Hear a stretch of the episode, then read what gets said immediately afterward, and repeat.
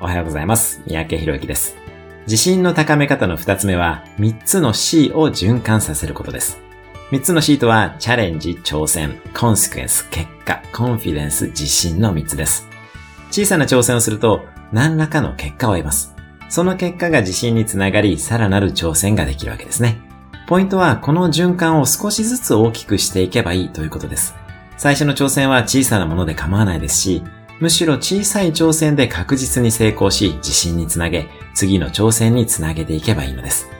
また、成功にこだわらないことも大事ですね。行動、挑戦した自分を褒めて、自信を持ち、あらゆる結果を受け止めていきましょう。失敗は定義に過ぎないので、世の中に実は失敗はありません。フィードバックがあるだけです。挑戦、チャレンジ、結果、コンセクエンス、自信、コンフィデンスの循環を回していきましょう。